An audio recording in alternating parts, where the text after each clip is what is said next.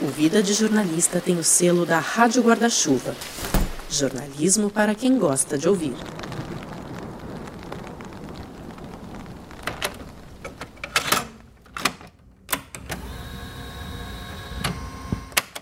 Rodrigo Alves e essa é a série. Oi, tudo bem? Eu sou o Rodrigo Alves e essa é a série que encerra a segunda temporada do Vida de Jornalista.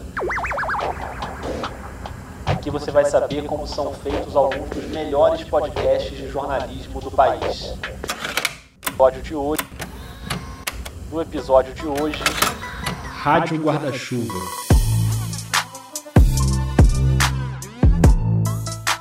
Hoje a gente vai saber mais sobre três podcasts muito diferentes entre eles, mas com a mesma missão: fazer jornalismo. No meio da festa, eu encontrei o Nando, auxiliar de enfermagem, e a gente começou a conversar. A gente se afastou um pouquinho dali. O Põe na Estante é um clube do livro em formato de podcast. Seja muito bem-vinda, seja muito bem-vindo aqui. Você já sabe, eu sempre convido duas pessoas para sentar à mesa. Objetivo do episódio: falar sobre os impactos da pandemia na política no Brasil e no mundo e sobre as possíveis lições a serem aprendidas. O problema? Eu sou favorável à tortura, tu sabe disso?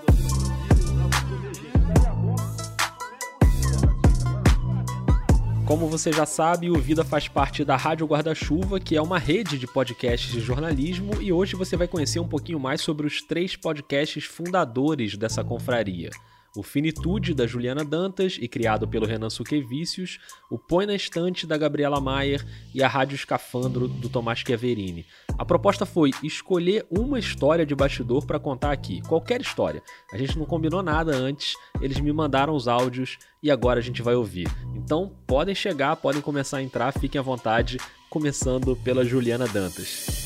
Oi, Rodrigo, que delícia estar aqui com você hoje no Vida, do qual sou fã. Somos fãs recíprocos. A Juliana já teve aqui no Vida dando dicas de entrevista naquele episódio sobre produção de podcasts. A Gabriela e o Tomás também estão naquele episódio.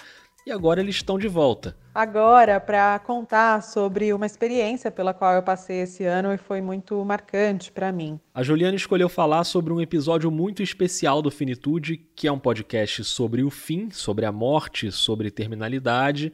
E eu sei que escolher um episódio marcante do próprio podcast é sempre uma tarefa bem difícil. Eu tenho muito carinho por todos os episódios do Finitude, já estou na quarta temporada mas o confinamento, três meses depois, sem dúvida, é muito especial para mim. Confinamento, três meses depois, é um episódio publicado no dia 30 de junho de 2020, com a pandemia tomando o país. Esse barulho que a gente está ouvindo é o da água de um banho caindo no chão e entrando no ralo. Quem está tomando esse banho é um homem de 69 anos. Quem dá esse banho é uma médica. Eu morei por nove dias dentro de um hospital de cuidados paliativos que fez um isolamento de 100 dias para proteger os pacientes e os funcionários do coronavírus. Eu entrei lá para contar essa história com exclusividade, morei lá num puxadinho, que era o entreposto da limpeza, usava os mesmos uniformes dos funcionários, seguindo todos os protocolos, sem brinco, sem colar, sem aliança, nada. Agora são 6 horas e 13 minutos, o céu já está escuro aqui na zona sul da capital paulista nessa quarta-feira, dia 24 de junho.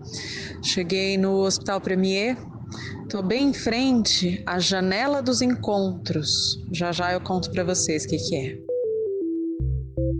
E apesar de ter trabalhado muito e de toda a tensão que a situação envolvia, né, foi uma delícia, porque lá era um ambiente covid-free, digamos assim. O corona não passou dos portões. Eu imagino o desafio de passar esses dias dentro do hospital, morando lá, né, sem sair, mas aquele ambiente não era uma novidade para Juliana. Muitas dessas pessoas eu já conhecia, porque minha avó materna, a dona Olga, e o meu pai, Audálio, morreram lá naquele hospital. E outras tantas eu tive o prazer de conviver pela primeira vez. Eu fiz muitas amizades, eu cheguei a ganhar até brigadeiro quentinho saindo da panela no começo da madrugada, depois de uma entrevista com uma das pessoas que estavam responsáveis pela cozinha. Caramba, privilégio, hein? Bom, eu não como chocolate. Aliás, a Juliana costuma ficar meio chocada quando eu falo dos meus hábitos alimentares, das coisas que eu não gosto de comer. Acho que você também se chocaria, então não vou contar aqui.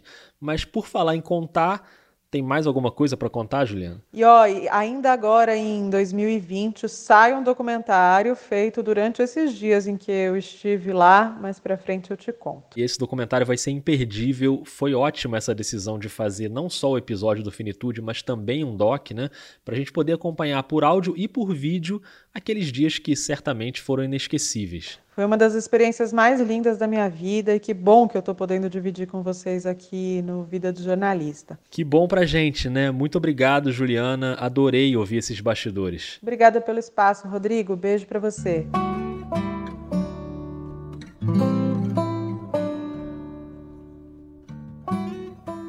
Agora a gente sai dos bastidores de produção de um episódio para os bastidores de gravação mesmo, de equipamento, de microfone. Muita gente tem dúvida sobre isso, né? Tem curiosidade de saber como funciona com a gente. Então deixa eu chamar aqui para o papo a Gabriela Maier. Oi, Rodrigo. Oi, ouvintes do Vida, tudo bem? Tudo ótimo. A Gabriela, como você provavelmente já sabe, trabalha com rádio. A gente vai a Curitiba, agora a gente volta a falar dessa expectativa sobre o início dos testes com a vacina russa também aqui no Brasil. Agora, sobre literatura, especificamente, tem o Põe na Estante, um clube do livro em áudio, e a cada episódio a Gabriela chama uns convidados para trocar ideias sobre um livro. É um projeto que começa no Instagram e vira podcast em junho de 2019. A Vegetariana foi escrito pela sul-coreana Han Kang e foi a obra que a fez conhecida no mundo todo. É sobre ele que a gente fala no episódio de estreia do Põe na Estante, que já começou.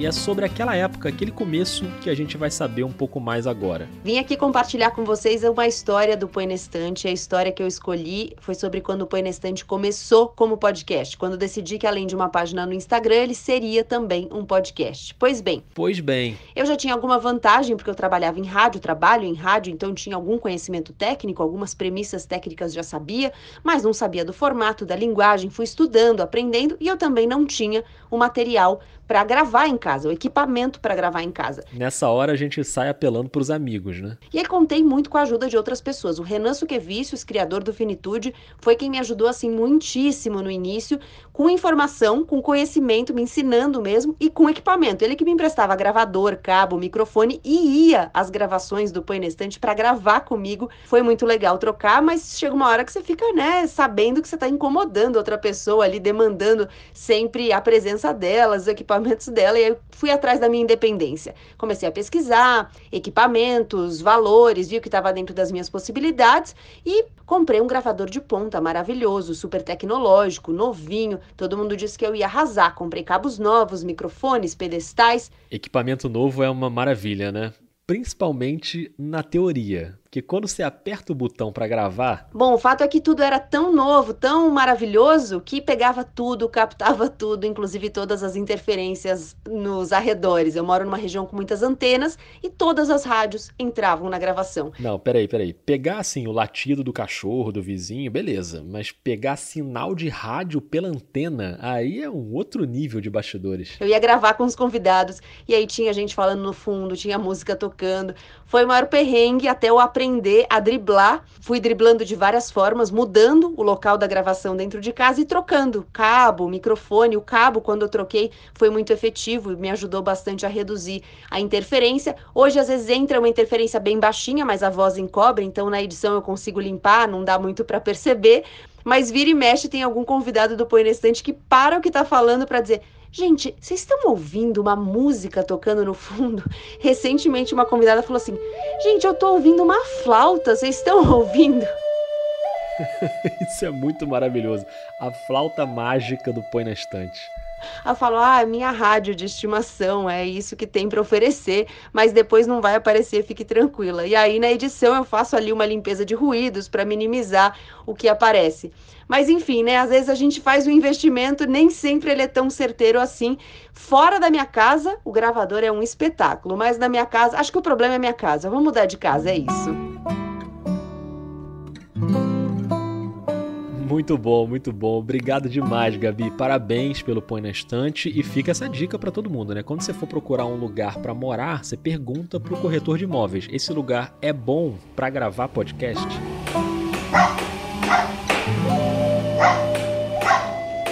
Agora vamos para uma história que envolve arma de fogo, tiros, crimes uma chamada meio sensacionalista, mas é quase isso. Tomás Chiaverini, bem-vindo de volta ao Vida. Fala, Rodrigo, tudo bem? Tudo bem, Tomás. Você que está aí ouvindo certamente já conhece a Rádio Escafandro, mas caso não conheça, é um podcast de reportagens profundas investigando temas e eu pedi para o Tomás escolher uma história de bastidores para contar aqui. Então, eu vou te contar uma história que aconteceu no segundo episódio da Rádio Escafandro. Era um episódio duplo sobre armas de fogo e eu coloquei na cabeça que se ia falar sobre o assunto eu tinha de atirar. Pelo menos uma vez para sentir na pele como é que era a coisa, né? Só que lógico que se eu fosse atirar eu precisava gravar a experiência para mostrar no episódio.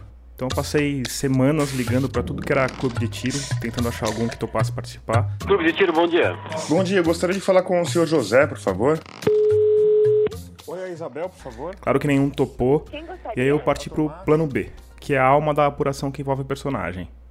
Eu saí perguntando para Deus e todo mundo se alguém conhecia alguém que tinha uma arma que pudesse me deixar dar uns tiros por aí. Aí pergunta daqui, pergunta dali, um amigo falou: Hum, eu acho que eu conheço um cara. Aí ele me passou o telefone do cara, foi uma outra longa negociação até que o cara topou mas disse que tinha pouca munição e ia me dar um único tiro. O que no meu caso era melhor que nada. Então eu me descambei para a zona rural de São Paulo com esse meu amigo, que conhecia o ponto de encontro, que era meio no meio do nada. Até que eles chegaram lá e encontraram o cara. Ele estava parado em pé, no meio do mato, com uma roupa toda marrom, um boneco camuflado e uma bolsa de pano embaixo do braço. E o cara era, como é que eu vou dizer? Ele era muito mal encarado. Tipo, imagina um desses cachorros grandes de briga, sabe? Tipo um bulldog, só que em versão humana. Mas enfim, eu, a gente falou, opa, e aí, tudo bem? Ele entrou no banco de trás, sentou e a gente foi almoçar lá perto. E aí um ponto importante, que na conversa da negociação eu sabia que ele tinha uma arma grande.